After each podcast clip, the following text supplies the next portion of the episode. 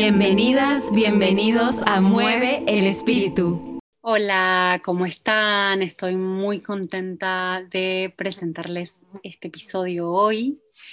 Cómo permanecer sin sufrir en el ojo de la tormenta. Estamos aquí con Vale contentísimas y recuerden que al finalizar el episodio vamos a darles el tip para que puedan llevarlo a la práctica en la vida real. Gracias. Estamos ahora acompañadas de Rumi, que Rumi estaba en la pancita cuando empezamos eh, los podcasts. Y también estamos haciendo esta grabación desde Zoom, dado que no podemos reunirnos por la pandemia. Así que les pedimos las disculpas por los sonidos, pero creo que igual se va a lograr enviar el mensaje. Entonces, Exacto. amiga, ¿a qué nos referimos con tormenta? Hicimos una relación con la naturaleza y qué descubrimos mientras conversábamos en base a eso. Lo más lindo que descubrimos es que cuando viene una tormenta, llega al territorio, llega a, la vida de uno, ¿no? O sea, cuando una tormenta viene hay rayos, truenos, mucha lluvia, mucho movimiento de energía, electricidad, y todo eso pasa en el territorio. Es decir, pasa en ti, pasa en tu persona, no pasa en la persona del vecino. Y eso es lo más importante en este momento decirles, que cuando una tormenta llega, viene para moverlo todo. Todo, por dentro y por fuera. Y así, en ese momento donde hay mucha turbulencia, donde hay intensidad, porque una tormenta es intensa, es decir, un momento crítico en tu vida, nos referimos a eso con tormenta, podemos abordarlo de diferentes maneras para que no nos sobrepase. Y una de las claves importantes eh, que hemos descubierto en nuestra conversación previa es que hay que movernos con la tormenta, pero manteniendo la quietud. Exacto, exacto. Eh, por el mismo evento natural de lo que implica una tormenta, que es mucha energía, es súper importante permanecer quietos, pero a la vez sensibles, abiertos, eh, dispuestos a cambiar, a movernos, porque una tormenta significa renovación, regeneración. Después de una tormenta siempre hay calma, siempre hay frescura, siempre hay tierra fértil, entonces siempre hay florecimiento. Entonces, aprovechar esta oportunidad y, usar esa quietud, pero de una manera dinámica. Por ejemplo, eh, no meternos en el viaje, en el trip, en la parálisis del miedo, del pánico, eh, etiquetarnos ahí en que estamos sufriendo, pasándolas mal con los cambios, sino más bien ponernos dinámicos y agradecer esta renovación. Exactamente, es donde ponemos el ojo, el foco. Es interesante porque para llegar a, a relacionarnos con la tormenta desde esa ese entendimiento que va más allá del miedo, nos toca primero reconocer que lo que duele es natural, porque esa tormenta te va a apretar, esa tormenta te va a mover, te va a incomodar. Y es parte natural de los ciclos de la vida. Y como todo ciclo tiene su fin, también es importante, uno, anclarnos en la confianza de que todo va a moverse y que tú puedes aprender mucho incluso dentro de la tormenta, ¿no? enfocándote en lo eh, importante, que es que tú estás listo para vivir esa tormenta. Eso, eso está increíble. Me parece, me parece súper importante como seres humanos perder el miedo al sufrimiento, perder el, perder, perder el miedo al cambio, perdón, y salir de ese espacio de sufrir ante los cambios, ¿sí? Exacto.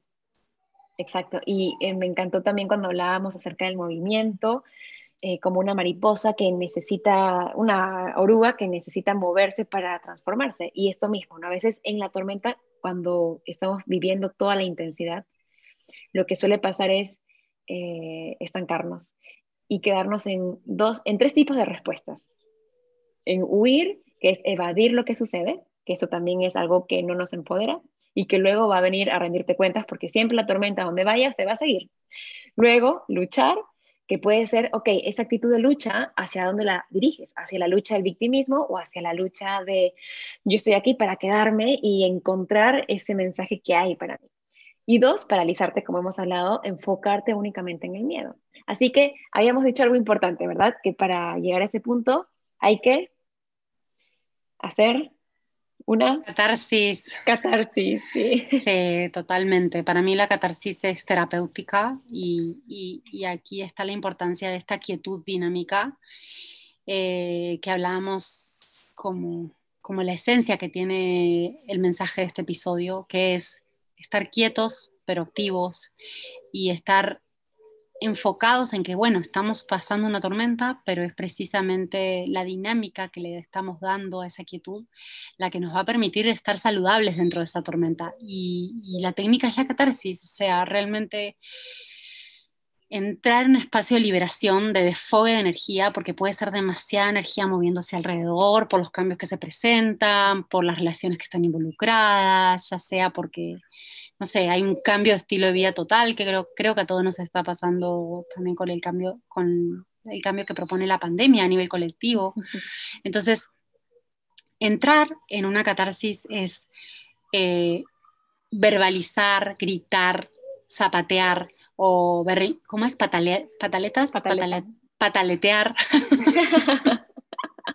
berrinchear, berrinchear, hacer tu berrinche hacer toda una dinámica realmente consciente, sabiendo que la estamos haciendo, de mover toda esa energía con la que estamos cargando de una, de una gran tormenta que traemos y, dejarla salir, dejarla salir. Conscientemente. exacto, dejar que llueva, dejar que truene, dejar que refusile y hacerlo conscientemente quiere decir hacerlo bajo una circunstancia en la que tú decidas que esa es tu catarsis, ya sea con un terapeuta, ya sea con un ejercicio, ya sea este, con algunos elementos, puede ser una almohada, eh, lo que sea que te permita defogar, gritar, liberar la energía de esa tormenta que está llevando dentro de ti y que te está proponiendo un cambio fuerte siempre y cuando no dañes a nadie. Eso es importante mencionarlo, ni a ti mismo, ¿no? Obvio. Tampoco.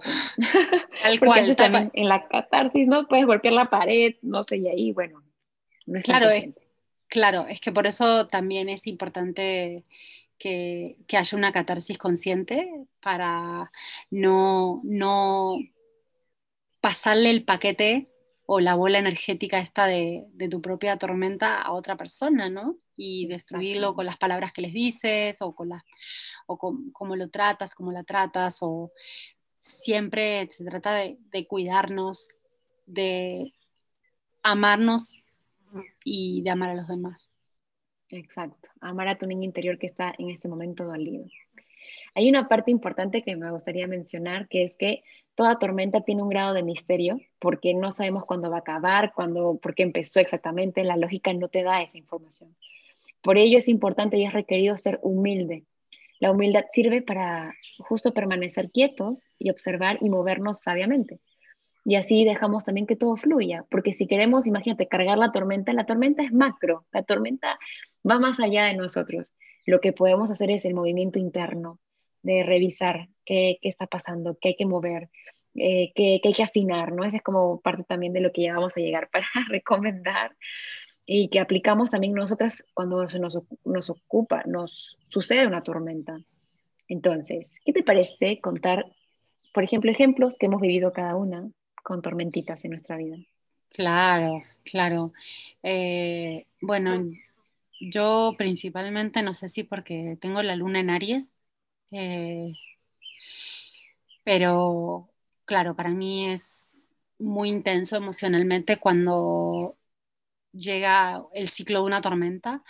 Y sí he aprendido a reconocer que preciso ayuda muchas veces, porque, bueno, como madre, como, como pareja, como mujer, como ser humano en general, nos cuesta un montón pedir ayuda, pero muchas veces en lo personal, las mejores catarsis que he hecho de grandes tormentas que han llegado a mi vida han sido de la mano de un terapeuta, porque ese estado de fragilidad en el que una tormenta nos puede poner, muchas veces requiere de que otras personas participen en, nuestra tormenta, pero como anclas, ¿sí? Como personas que nos guían, como personas que nos sostienen, como personas que, nos ayudan, que nos apoyan. Eh, acuérdate que somos, me acuerdo yo que cuando me siento así tan humana y tan vulnerable, eh, me encanta que alguien me esté cuidando. Entonces, mm, en lo personal, eh, para mí hacer catarsis en terapia cuando he tenido grandes desafíos y turbulencias, ha sido eh, de gran apoyo, de gran apoyo. Y aunque te parezca una locura eh, ir a contarle a un terapeuta las cosas que en tu vida pueden estar pasando, realmente lo primero que tienes que saber es que esa actitud de juzgarte y de juzgar el pedir ayuda es por ahí eh, lo que hace que tu tormenta sea, sea sufrir, quedarte en el sufrimiento. En cambio, cuando dices voy a hacer la terapia, voy a hacer la catarsis, voy a pedir ayuda, se abren todas las flores y ahí empieza la renovación de verdad y sales de ese sufrimiento.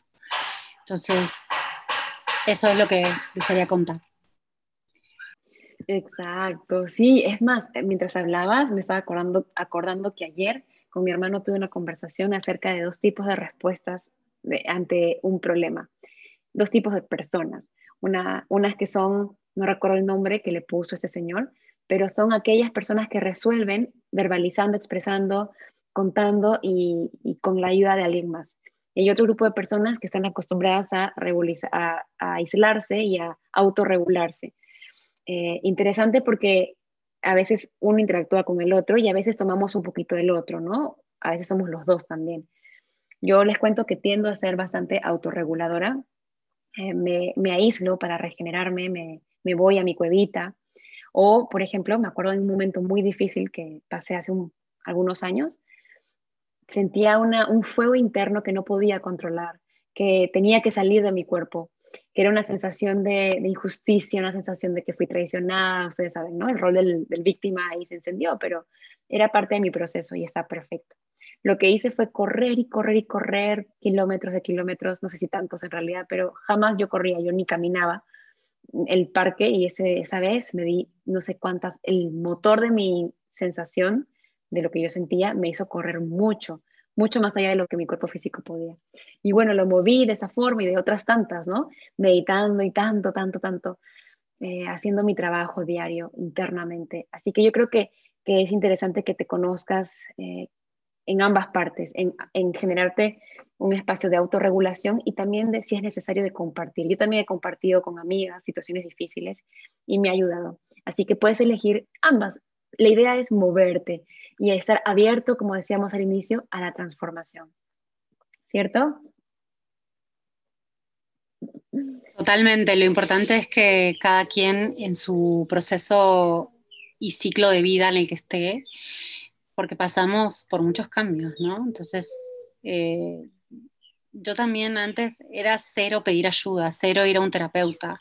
Y ahora, ya con mis 37 años, he descubierto que eso también me ayuda mucho. Entonces, este, cada uno de ustedes puede ver qué es lo que más les vibra, les resuena y hacer. Pero lo cierto es que ya sea que lo hagas autodidactamente o autosuficientemente o pidas ayuda a otra persona, lo, lo acá lo, lo esencial del mensaje es catarsis y catalizar esa energía poderosa que trae una tormenta es tu derecho. Así que no le huyas, no le temas y, y permanecete ahí sensible para ver qué te está trayendo esta tormenta. Exacto, sí, tal cual, hay que descubrirnos y aceptar que, que podemos con la tormenta porque si nos llegó es por algo. Vamos al tip. Vamos al tip, amiga, dale, dale, vamos. Perfecto. En el episodio de hoy, la recomendación para el espíritu es...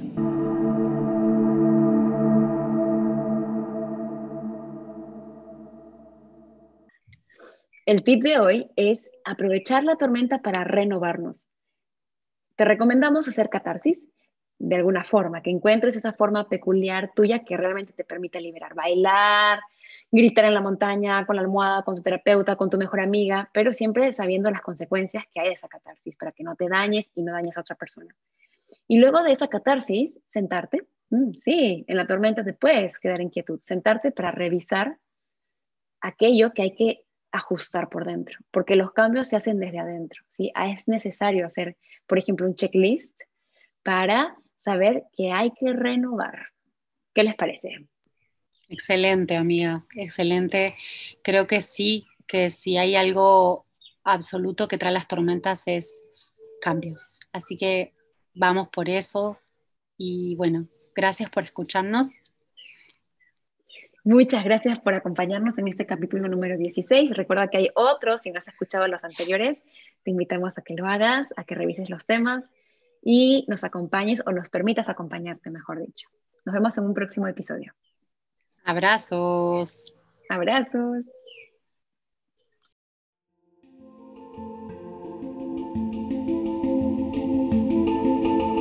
De verdad, gracias por confiarnos tu tiempo tan valioso. Hasta aquí llegamos en el episodio de hoy. Recuerda que los episodios los estrenamos cada segundo y cuarto jueves del mes. Yo soy Valeria Landeo. Y yo soy María Tolosa. Y esto ha sido Mueve el espíritu.